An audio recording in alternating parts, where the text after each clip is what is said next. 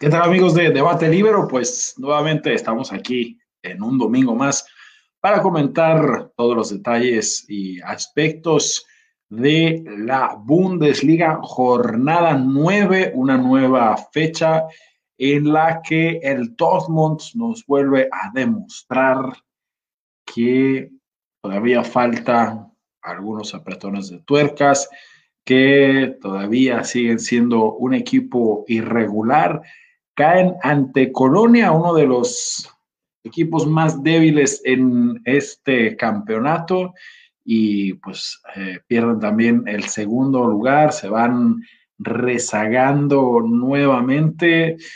Eh, una tónica eh, que viene siendo la acostumbrada por parte de los albinegros, los aurinegros, perdón. y bueno, Sí, el amarillo y el negro, eh, más bien el, negro sigue siendo pues la tónica de este Dortmund, este Dortmund, que pues nada más no, no puede consolidarse por ahí en el, uy, ¿qué pasó? En el, pues en el campeonato y, y ser regulares. En fin, bueno, estaba tratando de compartir la, los resultados, pero bueno, mientras le busco, de una vez ya le doy la bienvenida a mis cotertulianos, a mis amigos, compañeros, David eh, Nevares desde México y Darío Tobachan desde Argentina. ¿Cómo están, queridos? Pues ahí la dormitis parece no tener cura. Hola Israel, hola David desde Argentina. Les envío como siempre un gran saludo y siempre feliz cada vez que hacemos una conexión para este programa Debate Libero, que ya es una costumbre maravillosa que podemos desarrollar entre los tres, hablando de, de este torneo tan atractivo como la Bundesliga, ¿no? David, ¿qué te pareció? ¿Qué te pareció esta fecha? Hola Israel, todos los amigos de Debate Libre, ¿cómo están? Por supuesto, el saludo también hasta Buenos Aires con, con, nuestro querido Darío. Y bueno, una jornada nuevamente espectacular que inició de manera formidable el viernes con ese 5 a 3 maravilloso entre el Wolfsburg y el Werder Bremen. Luego el sábado también arrancó maravillosa con ese 3 a 3 entre el Unión Berlín y el Eintracht Frankfurt. Solamente desentonó un poquito por ahí el 0-0 entre Leverkusen y Hertha, pero nuevamente una jornada de muchos goles, una jornada muy bonita para la gente que está siguiendo de cerca la Bundesliga. Entretenido, entretenido. Eh, y bueno, se pone, se pone apretadita la tabla. El Leipzig volvió a ganar. Pero bueno, David, como comentas, eh, bonito que hay muchos goles en la Bundesliga, que tenemos un, torneo que va a parecer verdaderamente apretado, cerrado, así es que, pues si quieren vamos a comentar primero, pues yo creo que el partido que llama más la atención de esta fecha, porque pues el Dortmund había tenido un buen paso, eh, habían estado jugando bien, se habían puesto a un puntito del Bayern, se habían mostrado sólidos, habían sacado la garra, la casta, parecía que estos problemas de perder y dejarse puntos en el camino ante rivales que están presupuestados ya, pues entre los que tienes que ganar eh, y sin embargo se les escapa, ¿no? Ya habíamos comentado en, en otras ocasiones que, bueno, obviamente los entrenadores pues no es como en el FIFA, ¿no? Cuando está jugando uno, pues quieres ganar todos los partidos y si no ganas, pues le repites. Tú sabes eh, como entrenador que va a haber rivales más complicados, que vas a contar en algún momento con, eh, pues con puntos que probablemente se te puedan escapar. Sabes que va a ser difícil ganarle al Bayern, sabes que el Leipzig te lo va a eh, complicar, vas viendo que Leverkusen y Wolfsburgo, que pues va a ir subiendo, subiendo, subiendo como, como la espuma, poco a poco están agarrando forma, pues vas sabiendo que estos rivales te pueden quitar un puntito por ahí, pero pues si quieres ser campeón no te puedes dejar puntos ante, ante los coleros, ¿no? Ante un Colonia que pues con la victoria sale de zona de descenso, se pone en el, lugar número 15, pero pues eh, su primera victoria del campeonato habían eh, acumulado apenas tres empates, cinco derrotas, cuentan solo con seis puntos y el Dortmund de Fabre resbala. Mira, mira, Israel, cuando Fabre, antes de comenzar el torneo, agarró este bolígrafo amarillo haciendo alusión a su equipo y empezó a notar cuáles eran los partidos perdibles y cuáles ganables, en su grilla, seguramente en el Signal y Duna Park, frente al FC Köln, que me merece todos los respetos, pero que es un equipo que viene de la Bundesliga 2, estoy seguro que Lucien Fabre había anotado tres puntos en la previa, ¿no? Como tú dices, los puntos perdibles y los ganables. Ahora bien, canalizando un poco el partido, lejos de justificar el resultado del Dortmund, nada más alejado, pero volvemos a hablar del tema físico. Estos equipos como el Con vienen descansados y entre semana el Dortmund tuvo un partido por Champions. Con mi querido amigo y colega eh, David Nevares también habíamos tocado este tema en reiteradas oportunidades. Estas cosas van a pasar. Le pasó a Bayer la semana pasada con Werder Bremen porque los jugadores venían de jugar con sus selecciones en la UEFA Nation League. Ahora le ocurre al Dortmund en un partido donde se vio un primer tiempo realmente desgastado el equipo del Dortmund. Y cuando uno empieza a darse cuenta que Burki, dentro de la mala situación, empezó a ser una de las figuras, es porque entiende que lo atacaron y mucho al Dortmund, ¿no? Primer punto de, partida. Otro detalle, habíamos dicho que el otro día había funcionado muy bien esta conexión Brand Royce, no sé si lo recuerdas David, no funcionó. Sancho jugó otra vez para Deportivo Sancho. Se sacó la remera del Dortmund y se puso la de DS Deportivo Sancho. Cuando juega para Deportivo Sancho es un jugador totalmente prescindible. Cuando juega para el Dortmund es un jugador de selección de Inglaterra titular inamovible. Para mí, esto es, una mecha totalmente personal. Y ahora quiero hablar un poquito, chicos, del victorioso, el FC Köln aquel equipo que en un momento supo tener jugadores de la talla de Schumacher, de Schuster, de Kuhlmann. Recordemos que en los 80 el FC Köln era uno de los equipos que más proveía jugadores al seleccionado alemán. Dicho esto, quiero destacar la gran, la gran producción, bien digo, de Schiri, que anotó dos goles. El sistema táctico donde se movió el Köln es muy interesante, chicos. Es un 3-4-2-1. No es tan habitual en la Bundesliga porque generalmente es el 3-5-2 o el 3-4-3, pero el 3-4-2-1 es un, sistema que es más patente del Köln y lo trabajó muy bien. Horn, otra vez, Timo Horn, el arquero del seleccionado alemán en, en, Río 2016, en los Olímpicos, demuestra otra vez más, ya decir que Lev lo mire, ya Darío Tobachar, empezá a no hablar tanto de Lev, por favor. Eh, sería bueno, pero sabemos que Lev esos partidos no los mira eh, quiero destacar a Jacobs, chicos, un jugador que me llamó mucho la atención. Vieron que generalmente eh, uno tiende a ver jugadores cuando juegan contra los poderosos, no contra el Bayern, contra el Dortmund, con el Leverkusen. Ahí es donde uno se empieza a dar cuenta de jugadores que le gustan. A mí me gustó mucho Jacobs por, por la banda izquierda. Eh, reitero, esto del 3-4-2-1 es un sistema que, que, me gustó mucho y para cerrar y pasarles un poquito el balón a ustedes, y escucharlos también en sus análisis, quiero decir, y volvemos a esto que siempre menciona Israel y que me gusta tanto lo que dices Israel y también David, valoramos los equipos que con menos capacidad y con menos talento tratan de presentarle batalla a los poderosos y a mí me generas mucha satisfacción cuando el Köln hace el partido que hizo ayer. No olvidemos que estaba 2 a 0 arriba, que recién descuenta en el, en el minuto 75 con con Torgan Hazard, un jugador que ingresó, lo cual eh, a Fabrese le complicó un partido. Y estos son los puntos que a fin de año o a fin de temporada el Dortmund tiene que empezar a anotar cuáles perdió para tratar de ganar una ensaladera que se le hace cada vez cuesta arriba y el Bayern, que seguramente lo vamos a analizar, cuando tiene que ganar, gana los partidos. Le paso el balón, chicos. Querido David. Sí, no, totalmente de acuerdo con, con Darío, como siempre, muy atinado eh, el apunte, pero eh, creo que a pesar de, lo que hemos hecho énfasis eh, durante el inicio de esta temporada tan atípica, la cuestión física, por supuesto, tiene la justificante de la intensa actividad que ha tenido el equipo de Fabre y sus jugadores. Creo que una derrota ante un equipo en el papel tan inferior como el FC Köln y sobre todo eh, con la mala racha que venían acarreando es imperdonable para un equipo que aspira al título, ¿no?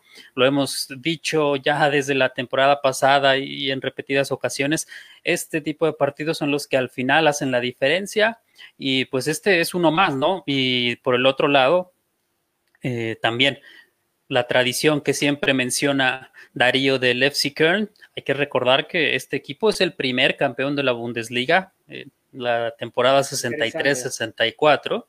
Y pues también hay, jugadores en el Köln que a mí en lo particular me agradan mucho, que en esta temporada llegaron desde la capital. Uno es Andrei Duda, que es un jugador que tuvo unas temporadas interesantes bajo el mandato de Paul Dardai en el Hertha Berlín. Sin embargo, cuando se da la salida del técnico húngaro con la llegada de Ante Czovic, eh, es prácticamente descartado, no jugó. Cuando llega Jürgen Klinsmann, eh, no juega prácticamente y es eh, cuando se va cedido, recordemos a la Premier League, al Norwich, y después de un préstamo de seis meses regresa al Hertha, pero se va vendido en esta transacción también en la que el colombiano John Córdoba llega al Hertha y se da la llegada de el eslovaco Andrei Duda a, al FC Köln. El otro que también me parece un jugador muy interesante que también llegó desde la capital es el sueco eh, Sebastián Andersson, que tuvo una muy buena temporada eh, la anterior con el Unión Berlín y que sorpresivamente se va al Köln cuando se hablaba de equipos de la Premier League, se hablaba incluso del Valencia de España y de otros equipos de mayor categoría en la Bundesliga, terminó en el FC Köln y creo que poco a poco pueden irle generando eh, más, más resultados al equipo cuando se vayan enganchando, van nueve jornadas, sin embargo creo que son dos jugadores que le van a terminar aportando mucho a este equipo. Y por el otro lado, pues el Dortmund, que estamos ahí eh, mostrando un poco también la formación. Pues eh, sí, ya lo decía Darío, este, pues el tema físico es, eh, va a pasar factura, ¿no? Lo comentábamos también en otras ocasiones, como el Unión Berlín, que practica un fútbol, un, pues, menos vertiginoso, con menos desgaste físico, menos inversión en el cuerpo, pues eh, podían probablemente explicar de esa manera el buen paso que están teniendo. Eh, y hablábamos de que pues equipos como el Gladbach, que sin embargo en esta fecha sí ganaron y que lo están haciendo muy bien en la Champions League, pues les podía pasar factura por eh, los distintos torneos y campeonatos que están jugando. Y el caso pues también está con, el Dortmund, ¿no? que también es un equipo que, que, corre bastante y que pues en esta ocasión su, su, niño de oro, su monstruo con cara de niño, el gigantón eh, que había estado metiendo, metiendo goles, pues creo que es un aprendizaje, ¿no? A mí me parece siempre interesante esas ganas de, de querer anotar un gol, estas ganas de que ya metió uno y va por otro pero creo que en su camino, eh, en este momento, lo importante es que el señor Fabio lo agarre ahora y le diga, que él entienda, ok, está bueno cuando metes eh, un triplete, está bueno cuando metes un pócar, pero está mejor cuando metes un solo gol que pues nos da los puntos, ¿no? En los momentos importantes. Es un jugador joven y tampoco quiero que me malentiendan, no es todo culpa del centro delantero, ¿verdad? Así como cuando no todos los goles son culpa del arquero, pero bueno, yo creo que esta madurez poco a poco le tiene que venir y sobre todo también esta confianza, esta hambre, esta garra que muestran ya pues jugadores como Cristiano Ronaldo que en su momento también en una edad tan, tan temprana como la del el noruego no tenían este digamos, este, este control, este, el, este señor portugués Ronaldo se ha ganado incluso el, el, mote de comandante, ¿no? Entonces, por ahí a lo mejor poco a poco a Holland le va a venir en su desarrollo eh, este aprendizaje de que ahí hay que darle, como eh, Lewandowski en algunas ocasiones ha podido responder, Darío. Exacto. Mira, quiero, quiero hacer mención de un par de cosas tan interesantes porque a mí me, gusta mucho debate libre cuando a partir de, estos, estos temas que tocamos, pero entre nosotros abrimos sin darnos cuenta, dándonos cuenta de manera simbólica pequeñas ventanas. Me pasó el otro día cuando David empezó a hablar de, que mucho se habla del Bayern, pero el Borussia Mönchengladbach es aquel que comenzó en la Bundesliga a irradiar este, este poder de equipos en Alemania y a partir de ahí a mí se me generó hablar de, los jugadores alemanes del Mundial 74. Pero me quiero correr y canalizarme acá. Quiero varias cosas tocar. En primer lugar, Holland es un chico muy jovencito, 19 años, tiene muchísimo para aprender. Estas son las enseñanzas que le tiene que dejar este tipo de partidos, como bien dices. Pero ahora bien, también detrás de, Holland habían cinco jugadores que tenían que hacer bien su trabajo. Está Emre Chan, estaba Bitzel, que está muy preocupado de su look, eh, está Deportivo Sancho, estuvo Marco Royce, que se pareció al Marco Royce de los últimos dos, tres años, ¿eh? y, estaba eh, Brandt, Julian Brandt, que alterna buenas y malas. Pero dicho esto, quiero decir también, él también necesita de que se lo abastezca el juego, ¿no, David? No, Israel, digo esto de que también, porque yo ayer veía con sus 19 tempranos años, que juega como un veterano por momentos, este futbolista, realmente una cosa eh, maravillosa. Él buscaba los espacios, él trataba de buscar el espacio entre los dos centrales, él intentaba molestarlos con ese, con ese terrible esqueleto corporal que tiene, pero tampoco ninguno de estos jugadores le servían el, balón para que él también quede mano a mano o que trate de, usufructuar ese gran portento físico que tiene. Y esto lo quiero relacionar con algo que dijiste de Cristiano Romano, no, el comandante, CR7. Acá, en Cristiano, eh, no voy a desconocer absolutamente nada de que es un futbolista que se hizo, porque no es un jugador súper talentoso como Messi, sino que es un futbolista que se hizo más desde el trabajo, desde la perseverancia, lo he visto en documentales, pero tuvo algo muy importante Cristiano, que atrás de él, cuando era jovencito, tuvo jugadores que le enseñaron el camino. ¿Qué hablo de esto? En el, en el Manchester United tenía a Juan Sebastián Verón, tenía a David Beckham, tenía a Roy King, tenía a Ole Gunnar Solskjaer, el técnico del Manchester United. Forlán. Mm. En la selección portuguesa tenía a Rui Costa, a un jugador extraordinario como Luis Figo. Quiero decir, exacto, entonces tenía de dónde mirar y de dónde aprender. Por eso digo que es tan importante en este caso. Realmente me genera media duda esto de Fabré, como ya lo hablamos, su, personalidad y demás. Y, ah, perdón, y a Cristiano lo, entrenó Sir Alex Ferguson, nada más ni nada menos para Pequeña diferencia. Claro, una gran diferencia, por eso lo marqué. Eh, no quiero ser peyorativo, quiero ser realista con lo que estoy marcando. Digo todo el tema este formativo que es tan importante, que Cristiano también. Ojo, yo puedo tratar de enseñarle mucho a mi jugador, pero si él no quiere escuchar, no va a aprender. Acá es que Cristiano tenía ganas de aprender y tenía ganas de ser lo que es, un jugador superlativo que ha, eh, cumplido todo tipo de récord. En el caso de Holland, también, también entender esto de que es un chico que tiene mucho por crecer, pero que también es muy importante el rol que jueguen los entrenadores que tiene y los compañeros para su crecimiento.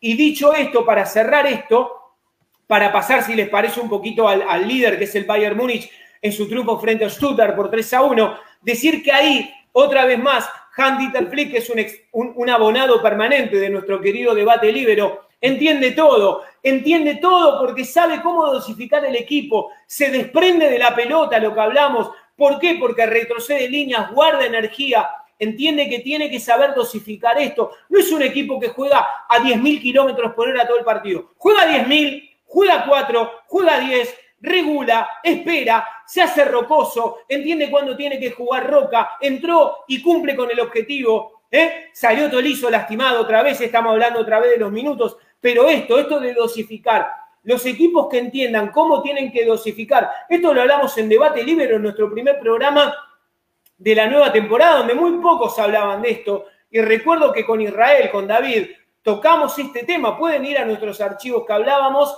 de la importancia de los preparadores físicos y cómo dosificar en este almanaque, como decía David en el programa anterior, tan achicado, tan comprimido, tan chiquito, que las piernas, chicos, y la cabeza empieza a ir por diferentes lugares, ¿no?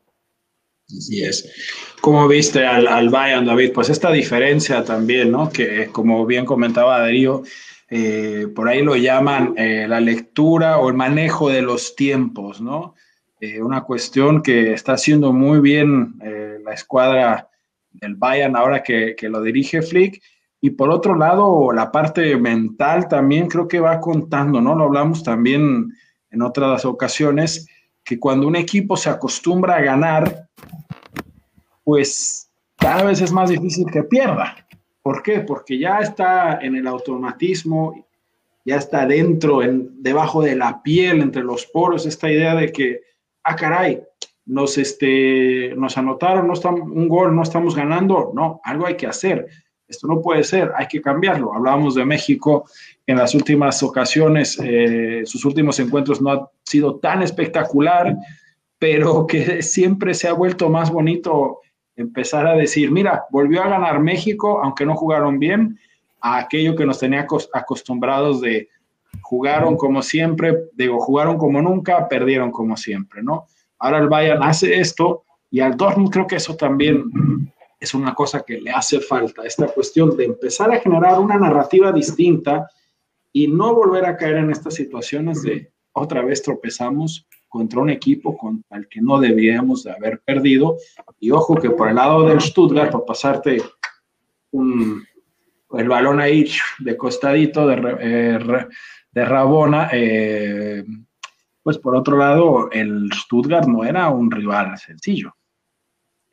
No, no, no, es este, retomando un poco lo, lo, que estuvo mencionando Darío, ojo que al Bayern también le está costando el aspecto físico, ¿eh? ya van dos encuentros que inicia perdiendo, le alcanzó para empatar al Bremen, ahora también le alcanzó para dar la vuelta al Stuttgart, sin embargo el Stuttgart jugó muy bien, fue un rival muy duro, incluso por ahí tuvimos esa jugada polémica que anulan el gol por una falta sobre Neuer, sin embargo el Stuttgart les plantó un buen partido, sin embargo, eh, pues hablamos de esa mentalidad, de esa capacidad de Hansi Flick también de poder revertir las situaciones, de no ser un técnico tan rígido, y como, como luego dicen, de, no morirse con una sola, ¿no? Entonces, esa es una gran diferencia que yo veo con Fabre. Y en el caso específico de los jugadores, además hay que mencionar que el Bayern, además del, desgaste físico, ha sufrido varias lesiones, hombres importantes como Joshua Kimmich, que no están, no está Lucas Hernández, no está Alfonso Davis, entonces está siendo muy importante la labor que están haciendo,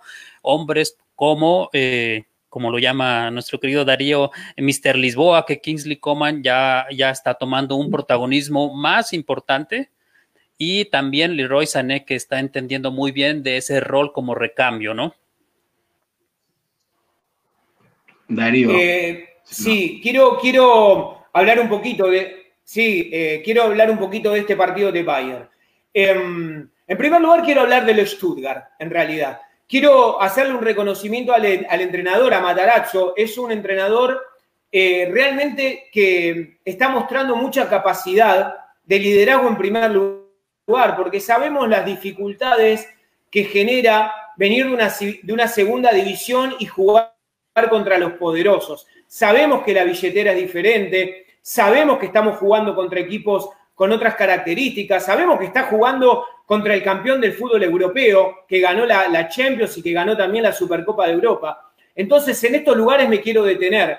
Eh, el sistema táctico que utilizó eh, Matarazzo es un 4-2-3-1, muy rígido, extremadamente disciplinado. Me gustó muchísimo eh, no solo el sistema táctico, porque cuando el sistema táctico no tiene la aplicación correcta, termina siendo un número telefónico. 4-2-3-1, 4-3-3, 3-5-2. Ahora, cuando a eso le doy un contexto, cuando a eso le doy una disciplina, cuando eso veo una postal del equipo, como dice Israel siempre, el ADN que tiene que mostrar un equipo. Y estoy hablando del equipo que fue derrotado, sí. Que perdió los tres puntos, sí. Pero que lo perdió contra el mejor equipo de Europa. Entonces, ¿qué tengo que analizar?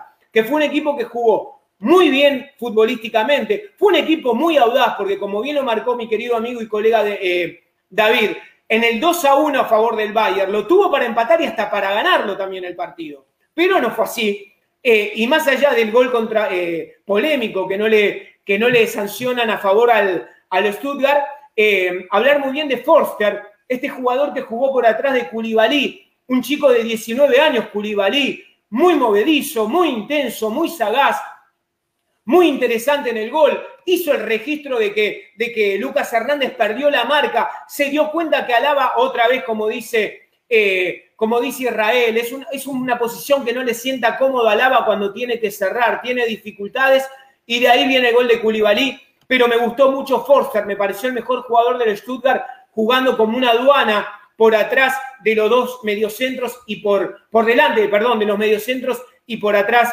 de Culibalí. Y por parte del Bayern, quiero resaltar otra vez lo que dijo David, Mr. Lisboa, Coman otra vez, hace los goles importantes, el partido va 0-1 y él convierte el gol importante, el que lo mete al partido nuevamente al Bayern. Resaltar estos automatismos que tiene el Bayern, lo venimos hablando en debate libre jornada tras jornada, que cuando ¿De qué se trata, chicos? Para los que nos están escuchando los, automatismos. Cuando mi equipo no funciona bien, porque por momentos el Bayern ayer no funcionó bien, el automatismo me salva. ¿eh? El automatismo es el que me genera una jugada que sé, sé que Pavar pasa por allá, sé que Javi Martínez me espera, sé que Sané me hace la diagonal. Esos son los automatismos que maneja muy bien el equipo de Flick. Y para, para cerrar el paquete del partido de Bayern frente a Stuttgart, volvemos a hablar de Flick. ¿Qué entendió Flick? Recuerdan, a, Douglas Costa, el brasileño, lo colocó por banda izquierda. Se dio cuenta que lo ahogaban la marca. ¿Y de dónde viene el gol? Él, antes del gol de, Douglas Costa, la cámara de, de Sky lo toma y él hace esto. Lo mira a Douglas y le hace.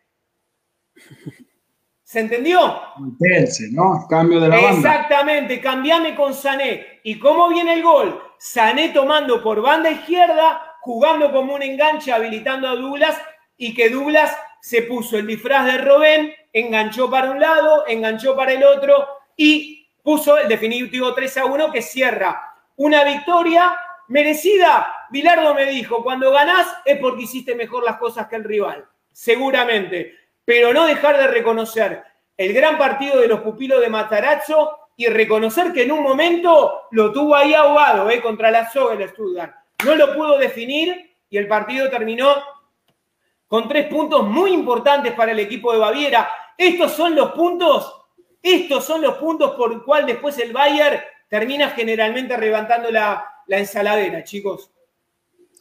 Un par de apuntes antes de, cambiarnos de, partido. Eh, calladito, calladito, ahí está otra vez Thomas Müller, líder de asistencias de la Bundesliga otra vez. Y del otro lado, del otro lado, tanto que se ha estado hablando durante el último semestre de este eh, auge de jugadores estadounidenses en el, en el fútbol europeo y en especial en la Bundesliga, pues el Stuttgart tiene un, un técnico de Estados Unidos también, así que mucho ojo con él. Interesante. Y bueno, en esta ocasión sí vimos que el Bayern, ¿se acuerdan cuando volvieron de la Volvimos de la, de la interrupción del campeonato por el primer eh, lockdown del coronavirus, pues el entrenador no tiraba mucho de, de, los cambios, ¿no? Pero ahora sí vimos que estamos viendo que, bueno, en plena, en plena fase de grupos de Champions, con la Copa corriendo también por allí, todos los partidos de la Bundesliga, sí hubo más cambios por lado de, del Bayern y como mencionabas, Darío, esta es también la cuestión importante cuando un entrenador consigue, perdón, que el equipo juegue mejor o siga jugando igual de bien cuando hace un, cambio por otro hombre. El, equipo no se cae. Vayan, cuando hace cambios, no necesita tiempo para aclimatarse por estos automatismos que mencionas, Darío. Cada uno de los jugadores sabe qué es lo que tiene que hacer y esa es la diferencia con los otros equipos que acá por más que hay grandes estrellas, se nota que todos están jugando para el equipo y lo han dicho ya, eh, lo han recalcado algunos jugadores que desde que está el señor Flick allí ha venido mucho más y no ve eh, esta, esta circunstancia, esta situación de entender que se trata de fútbol asociación y que todos juegan para el equipo. Interesante, sigue siendo interesante lo que hace Nabri, lo que hace Goretzka, son dos jugadores que a mí Muchas veces eh, se habla poco de ellos porque hacen también eh, bastante trabajo sucio de ir a recuperar pelota, luego de ir adelante Y bueno, pues de nuevo todos los aplausos y esa postal, ¿no? Esta, cuestión, esta nueva sección que introdujiste, Darío, a mí me, en esta ocasión me parece la postal, eh, esta cuestión del cambio, esta cuestión de ver un entrenador que está todo el tiempo allí, que cuando los toman las cámaras, está viendo qué es lo que tiene que decirle a sus jugadores, si tiene que cambiar, está ajustando piezas, tú eh, planteaste un partido durante la semana, es eh, todo es teoría, cuando llegas a la práctica tienes que tener esa capacidad de ver, ok, ¿por dónde, por dónde hay que acomodar las tuercas ahora que ya está caminando y que se está moviendo todo, entonces es lo interesante. Le achacan, atacan mucho al señor Fabre por falta de pasión, porque no les mete cuando van perdiendo los jugadores esta idea muy del fútbol italiano, de la vieja escuela argentina, ahora lo llaman mucho cholismo, esta cuestión de decir, no podemos perder. Yo creo que más allá de tener un entrenador que esté gritando en el borde de la, de la cancha, gritando, corre, corre, marca, pues el jugador sabe que tiene que jugador sabe que tiene que marcar. Un entrenador como Flick no está diciéndole al jugador lo obvio, le está dando la perspectiva desde afuera del campo para que sepa qué es lo que tiene que hacer. La motivación ya la tienen, creo yo. Pero si quieren, si no quieren, si no tienen... quiero, discúlpame, quiero, quiero hacer una quiero acotar algo por algo muy interesante que dijiste. Eh, no sé si ustedes recuerdan, pero por ejemplo, el técnico argentino, campeón del Mundial 1978, César Luis Menotti, era un entrenador que estaba en el banco de suplentes, recuerdas Israel, era un entrenador más bien sentado, calmo, que daba alguna indicación como Flick, muy observador, pero nunca lo iba a saber como a Diego Simeone aleteando los brazos, no iba nunca lo iba a saber gritando. Un día, en una entrevista, le preguntan a César Luis Menotti, ¿por qué motivo o por qué motivo él tenía esa forma de, manejar dentro de un partido donde veía que no daba, no daba indicaciones muy alocadas. Y él dijo algo maravilloso.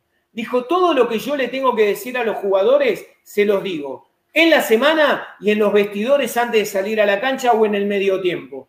Adentro de la cancha, ellos ya tienen todas las herramientas que yo traté de facilitarle para que resuelvan. y, y graficó esto.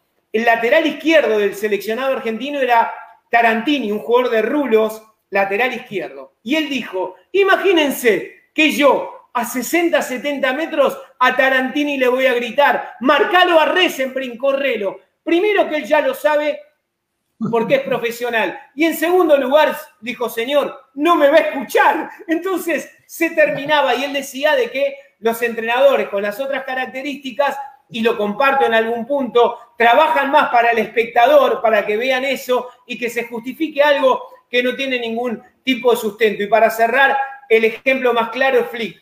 Pensante, sentado, se para cuando se tiene que parar, hace el enroque muy chiquitito, muy breve, y él sabe que todo lo que tuvo que decir lo dijo en el vestidor. Por eso su Bayern juega como juega, porque el gran, el gran responsable de todo esto es un entrenador realmente, chicos, que jornada tras jornada y encima con esta situación de pandemia y con los, los eh, calendarios tan apretados como dice David, queda más expuestos los grandes entrenadores porque tienen que dosificar todo esto que mencionamos. Así es. Y bueno, ¿no? Contrario a lo que nos tiene acostumbrado el señor Corbatitas Guardiola, perdón, híjole, no, es que no se me puede pasar, pero pues hay que decir que esto que mencionas justamente, ¿no? A veces todas estas cuestiones de cuando estuvo en el Bayern, de agarrar a un jugador por el cuello, lo hizo con Kimmich, lo hizo con Kimmich eso. Y dices, de gritarle a la gente enfrente para que las cámaras luego digan, ah, mira, se justifica el salario, esta cuestión de, pues sí, está bien vestirse bien, pero este marketing del, del, entrenador que le ha... Perdón, perdón Israel, esto, esto es muy breve y salgo rápidamente. Acá nos dedicamos a la Bundesliga, quiero decir esto, Premier League, la billetera más gorda del mundo, Décimo tercero está Corbatita Guardiola en la Premier. Seguimos, nada más. Así es, así es, así es que bueno, eh, ahí, ahí queda, creo que queda ya poco más que decir.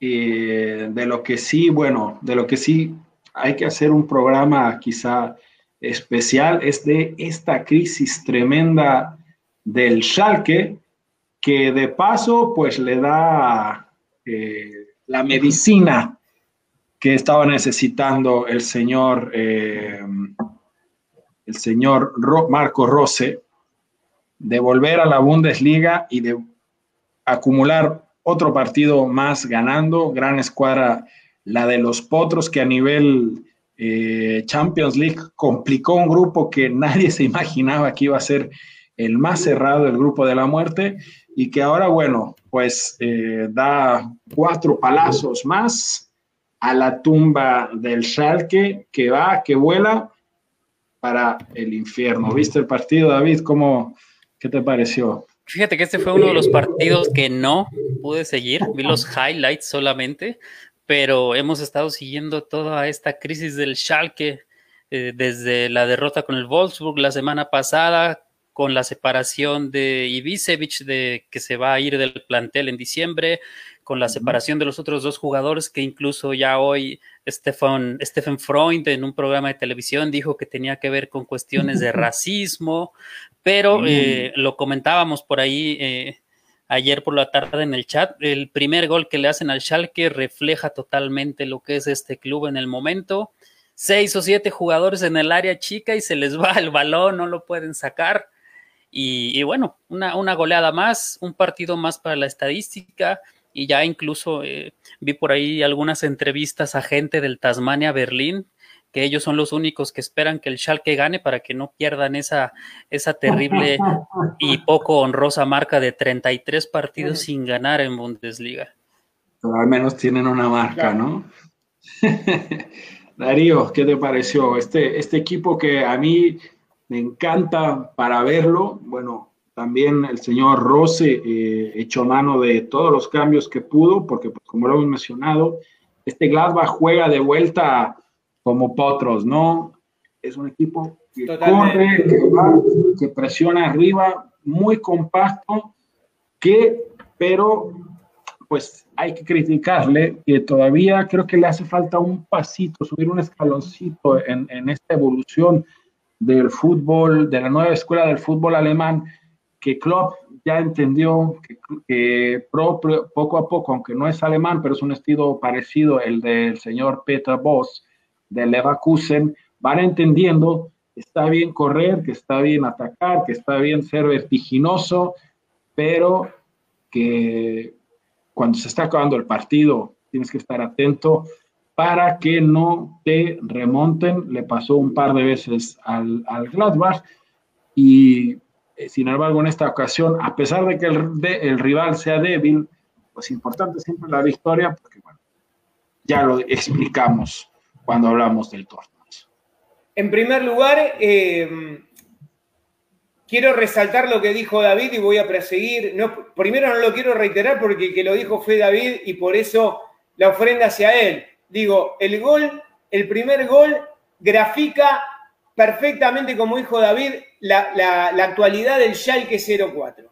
¿eh? Eso es una gráfica, es otra postal que nos deja el partido Israel. Lo que mencionó David, la postal del primer gol al Schalke 04 en esta, en esta nebulosa que vive, en este pantano del que no puede salir. Dicho esto, eh, y, mencionar que del Schalke 04 ya hemos hablado hace bastante en este, de este equipo de los mineros, la problemática que viene sucediendo jornada tras jornada, de los grandes jugadores que han salido de ahí, y ya lo hemos mencionado, hay que hablar un poquito, y ya lo hemos hecho, pero creo que como dijiste tú, David, Creo que tenemos que hacer un especial por el tema de la dirigencia y cómo se ha manejado con este Schalke 04 para este triste presente. Dicho esto, el equipo de Rose, particularmente es uno de los entrenadores, ya lo mencioné, que a mí más me gusta, eh, es un fútbol muy vertiginoso, cuando el equipo físicamente está bien, juega un ritmo que es difícil de sostener, no en vano, eh, Leverkusen y Borussia Mönchengladbach fueron los únicos que derrotaron al Bayern de Flick en la temporada pasada, no es un dato menor. Eh, ayer jugó Zacarías, un jugador que me gusta muchísimo, jugó a un nivel superlativo. Ya en un momento me parecía que era León Goretzka vestido de Zacarías cuando uno es indescifrable. Ya cuando un futbolista uno sabe muy bien de qué posición está jugando, es porque juegan todas al mismo tiempo eh, y muy bien. Me gustó el Gladbach, jugó a un ritmo y una intensidad importante. Coincido contigo, Israel, el rival también se lo permitió, pero hay veces el rival te lo permite, pero si tú no estás en un gran día, pasas desapercibido. Tres puntos importantes para un equipo que está haciendo muy bien las cosas en la Champions, pero que como dices tú y coincido, necesita dar como ese pequeño salto, ¿no? Ese salto de calidad que le falta para eh, rememorar y registrar que estamos ante un gran entrenador como Marco Rose y ante un equipo verdaderamente competitivo como el Gladbach. ojalá que no desarmen para la temporada siguiente, aunque bueno, todavía queda mucho tiempo para eso. Vamos a ver el Schalke, que se habla incluso de que están en crisis económica también. A ver hasta dónde llegan las consecuencias de este mal inicio, justamente al Colonia. Después le costó bastante revertir eh, pues un, mal arranque. El problema es que el Schalke, por ahí a lo mejor la gente se pregunta, ¿por qué no cambian de entrenador? Y hay un trauma ahí en Schalke, que era uno de los equipos que en una campaña llegaban a tener hasta ocho técnicos.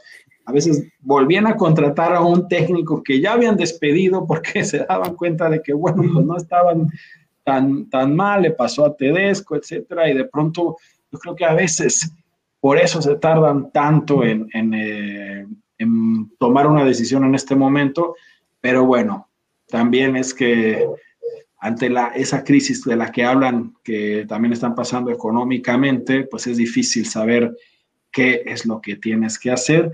Lamentable, como decías, David, estos comentarios de un eh, pues periodista eh, alemán que dice que pues, el jugador tiene problemas por sus por su mentalidad, porque es eh, franco-argelino, y hace unas explicaciones medio raras, pero bueno.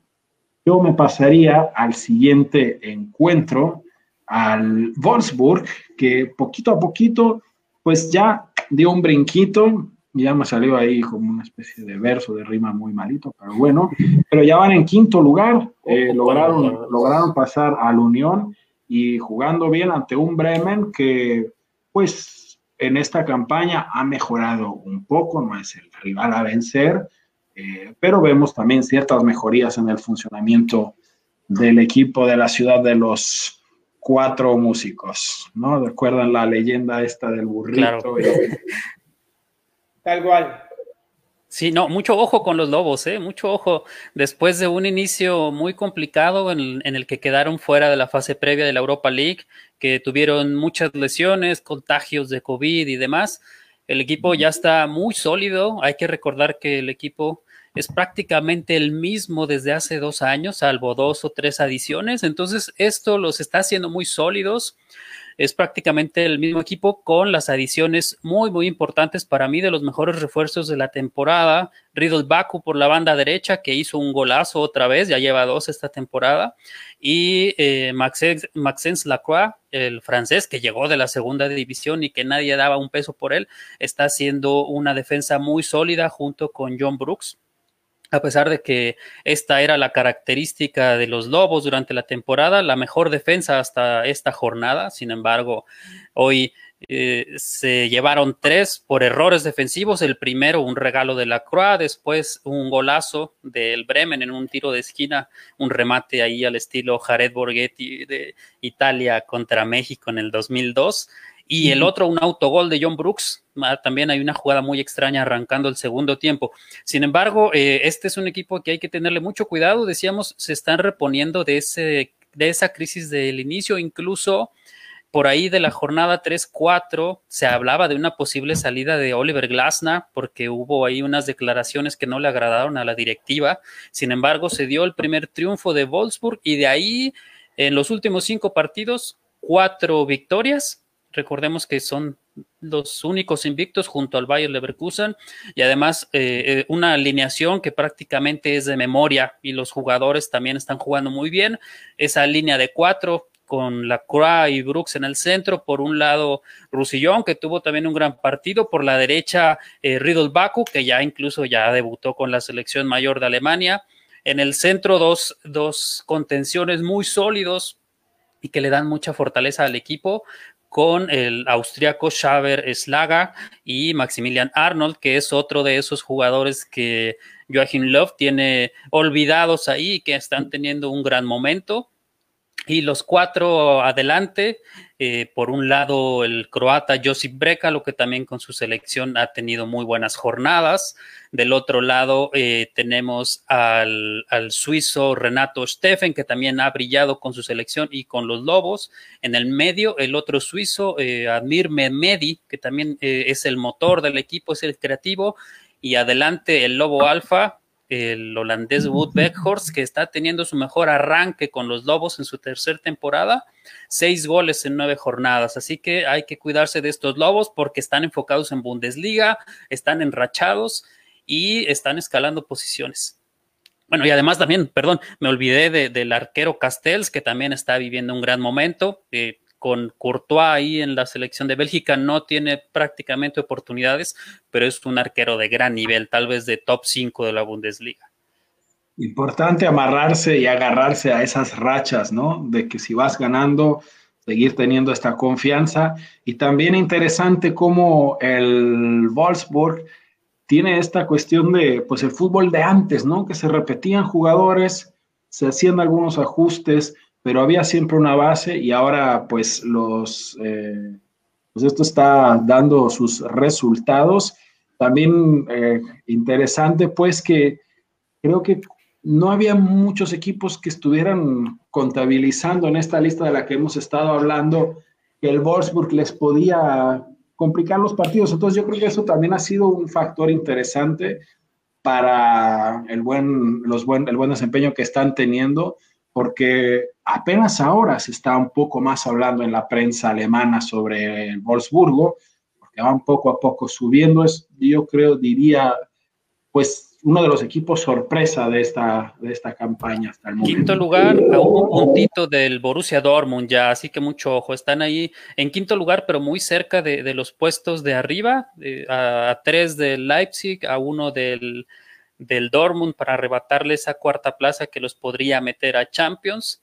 Y además, eh, lo que ya hemos comentado en repetidas ocasiones, únicamente al ser eliminados en la previa de la Europa League, enfocados completamente a la Bundesliga y son Wolfsburg y Unión Berlín los equipos que creo yo pueden aprovechar más esta cuestión del desgaste de los equipos que están participando en Europa para sumar puntos, para subir posiciones y en una de esas, al final de temporada, poderse meter en un puesto europeo.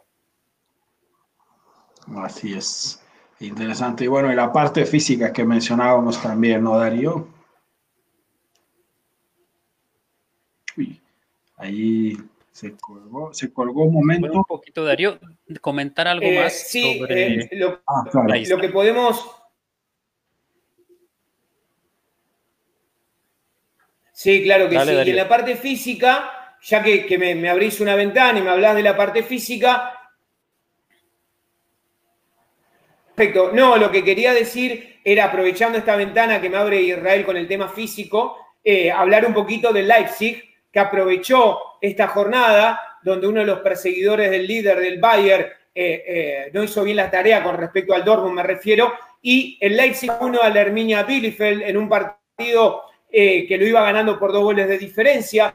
Quiero resaltar una vez más la, gran actuación de Gulashi, porque cuando el Bielefeld le, descuenta y se coloca 1-2 en el marcador, Gulashi tiene dos o tres intervenciones de lo que ya hemos hablado en otras ocasiones, de un arquero de gran talla que no tiene mucho marketing y que no es comercialmente muy productivo para las marcas, pero que es un gran portero para mí entre los tres o cuatro mejores porteros de la Bundesliga.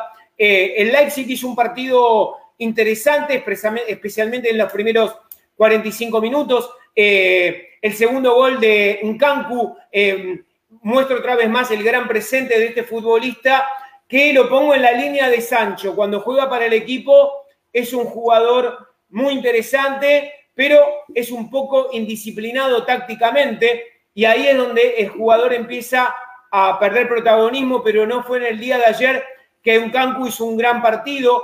Eh, rescato a Campbell, un jugador que aquí en Debate Libero lo mencionamos mucho. Es un futbolista, yo voy a ponerle la nomenclatura de el generoso, le voy a decir. Campbell es un futbolista generoso. Está todo el tiempo, sería un futbolista que le agradaría mucho, yo que tuve, eh, trabajé con Bilardo y sé su gusto, es un futbolista bilardista, Campbell. Es utilitario, eh, piensa en el equipo, está pensando dónde hacer los relevos, piensa permanentemente cuando Forsberg pierde el balón en estar cerca de él para hacer la rueda de auxilio del equipo. Campbell es un jugador realmente de mis favoritos de, del equipo de, del ajedrecista Julian Nagelsmann. Rescato otra vez, gran partido que había bajado su rendimiento Angelino y volvemos a explicar por qué. Lo habíamos dicho en otro debate libero. Cuando Nagelsmann, que es un entrenador como algo a favor del entrenador, lo quiero resaltar, tan variado en cuanto a los sistemas, cuando juega con el 4-2-3-1 o que en el 4-3-3, Angelino pierde esta posición de indescifrable que aparece por sorpresa y termina siendo un lateral más clásico. Cuando juega con el 3-4-3, que se para como mediocampista externo entre el cuarto del mediocampista del equipo, al lado de los dos mediocentros, él tiene muy buen manejo de balón, a su vez es vertical y hace buenas diagonales, y ahí es importante como en el partido frente a la Herminia Bielefeld, volvió a jugar con el 3-4-3, a mí es donde el sistema que más me gusta entre los tantos que utiliza el ajedrecista, y para cerrar mi análisis sobre el RB Leipzig, el equipo que una vez más muestra que está para pelear grandes cosas en la Bundesliga y también en la Champions, más allá de la derrota entre semana.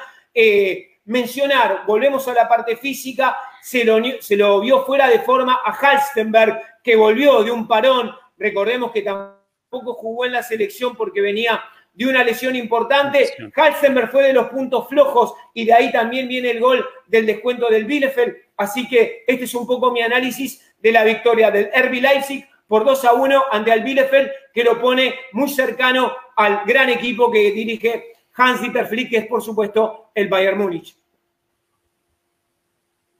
¿Tú cómo lo viste, David?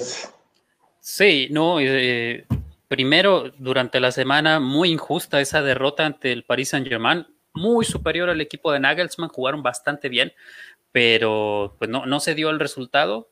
Y esta jornada, pues otra vez, para mi gusto, uno de los mejores jugadores de la temporada, una revelación, que ya lo viene haciendo bien desde el cierre del anterior, que es Angeliño, que también increíble que no lo convoque Luis Enrique a la selección española, y también increíble, volviendo al tema de nuestro querido Pep, que lo tenga prestado, ¿no? Uno de sus mejores jugadores y está prestado el muchacho. Nunca, nunca le vio las cualidades, ¿no? Me parece. Y este, y bueno, pues eh, yo me pasaría ya a hablar del equipo de, las aspirinas, que pues es otro de los, de los que han estado jugando bien, eh, buen rendimiento en general de, de todos, que en esta ocasión, bueno, el Hertha va mejorando, va mejorando y bueno, gran resultado sobre todo para Hertha, ¿no? Que pudo rescatar un punto ante uno de los equipos que están haciendo las cosas bastante bien en este campeonato. Sí, al final es valioso el empate, el trámite del partido pues no lo fue tanto, se notó el, el desgaste del Leverkusen, además ausencias de última hora que tuvo el equipo de Peter Bosch. Y al final parece que no les disgustó tanto el empate a ambos entrenadores. Sin embargo, eh, a pesar de que el punto es positivo, creo que el balance de Bruno Lavadía en esta segunda en esta segunda temporada al mando del Hertha Berlín es negativo, incluso tiene peores números que lo que hizo ante Chovich en el inicio de la temporada pasada, solamente ocho puntos con el empate de hoy. Entonces es preocupante, sobre todo por la inversión que tuvo el equipo, preocupante por lo que mostró al final de la temporada anterior. Y bueno, también eh, sufriendo por ahí la situación de las lesiones, pero eh, todavía hay mucho, mucho que deber el equipo de Bruno Lavadía. Sí, ha sido, ha sido un inicio pues complicado, se había hablado mucho aquí en, en Berlín se había hablado bastante de este nuevo inversionista que le metió dinero a los gertanos, que esta era la campaña, y sin embargo, bueno, pues eh, no alcanzan a ser eh, protagonistas. También el Hertha creo que está un poco esperando porque era un equipo que de pronto era demasiado rápido con, con las decisiones a la hora de despedir a un, a un entrenador, a un entrenador ¿no? Dardai se, se mantuvo bastante tiempo allí. Eh, yo estaría curioso de ver qué pasaría con un Dardai y este inversionista nuevo, ¿no? Pero bueno. Claro, como Dardai, como lo menciona Darío, eh, Dardai con muy poco logró meterlos incluso a Europa League, siempre estuvo arañando por ahí el séptimo, el sexto lugar y desafortunadamente con la llegada de este nuevo inversionista que, quiere hacer al equipo más mediático y demás, decidió optar por, por hacerlo a un lado y desde su salida el equipo eh, no, no ha logrado despegar, ¿no? Sería interesante, como bien dices, verlo con los jugadores que tiene ahora, con un Lucas Tuzar, con Mateus Cuña, con Luque Bacchio, con el propio Piatek, sería muy interesante ver qué podría lograr. Sí, y, como París, y como París cerrando, chicos, si les parece hablar un poquito de lo que nos ha dejado el Leverkusen en este empate 0 a 0 frente al Hertha Berlín. Eh, del Hertha Berlín no voy a mencionar absolutamente nada porque cuando David Nevares habla del Hertha Berlín, que es palabra sagrada, aparte nos hizo un diagnóstico preciso eh, y perfecto, podría decir, en un boletín se abrió un profesor, ahora le pondré un 10 a David, voy a continuar un poquito con mi análisis, si me por favor, es la realidad. Si me permiten, con respecto al Bayer Leverkusen, al equipo de las aspirinas, eh, Quiero pedir disculpas si soy reiterativo, pero cada vez que, veo a Jonathan Ta, me agarra como un pequeño dolor aquí en el estómago. Fue la parte, realmente, los compañeros, lo miran Dragovic, que hizo un partido sensacional, el, segundo central del Leverkusen, en más de una ocasión que, intentó tirar el fuera de juego Jonathan Ta sin dar la orden, porque allá a mí me gusta ver las repeticiones para ver dónde se falla y él da mal la orden, entonces el equipo sale a destiempo. Y, y Dragovic hizo un gran partido que para mí fue la figura del Leverkusen, lo miraba, Jonathan Ta una vez más fue el punto más bajo del equipo de Peter Bosch, que eh, una vez más está entendiendo, como bien lo mencionó Israel, ah, y lo mencionó, bien digo, Israel en el inicio, esto de entender de que no hay que presionar todo el tiempo, sino que hay que aprender a regular para ser un equipo más equilibrado. Me gustó otra vez, reitero, Dragovic me pareció el mejor jugador, el estandarte en la defensa y me pareció interesante la conexión entre Demirbar y Bailey. ¿eh? Son dos jugadores que cuando se interconectan como Brandt y Royce en el Dortmund sale lo mejor de un Leverkusen, pero con ciertas intermitencias que no le permitieron anotar y se notó la ausencia de mi compatriota del argentino Lucas Salario, que casi sobre muy cercano a dar las formaciones oficiales eh, de los 11 de inicio, el entrenador decidió, bajo la supervisación de su preparador físico, que no estaba apto físicamente, porque evidentemente Lucas Salario sigue arrastrando molestias que trajo de la fecha FIFA de eliminatoria de la Conmebol con la selección argentina. Así que chicos, yo les tengo que enviar un gran saludo porque yo me tengo que ir a hacer unas obligaciones, por eso traté de cerrarlo desde este pequeño lugar. Eh, les envío un gran saludo a Israel y a, mi querido amigo y colega David. Y como siempre, es un placer estar en Debate Libre. Pero no. Muy bien, Darío. Pues bueno, eh, nos vamos a ir despidiendo también. Eh, mostrándoles pues los resultados. Ya nos faltó la unión, nos faltó la unión. La unión, si quieres que cerremos con eso, mi querido David, que pues eh, no es poca cosa, ¿no? A veces eh, creo que los eh, comentaristas de pronto cuando un equipo no gana ya empiezan a hablar de crisis y cosas, etcétera. A mí me parece un resultado interesante. Y un equipo como el Unión te meta tres goles, ya es, es una cosa. No, y además, súper engañoso el resultado, ¿eh? A los cinco minutos iban ganando 2-0 y a los 20 el Frankfurt ya se había salvado del 4-0 al menos. Y de pronto eh, lograron empatarlo, darle la vuelta y gracias a un golazo de Max Kruse lograron empatarlo al final.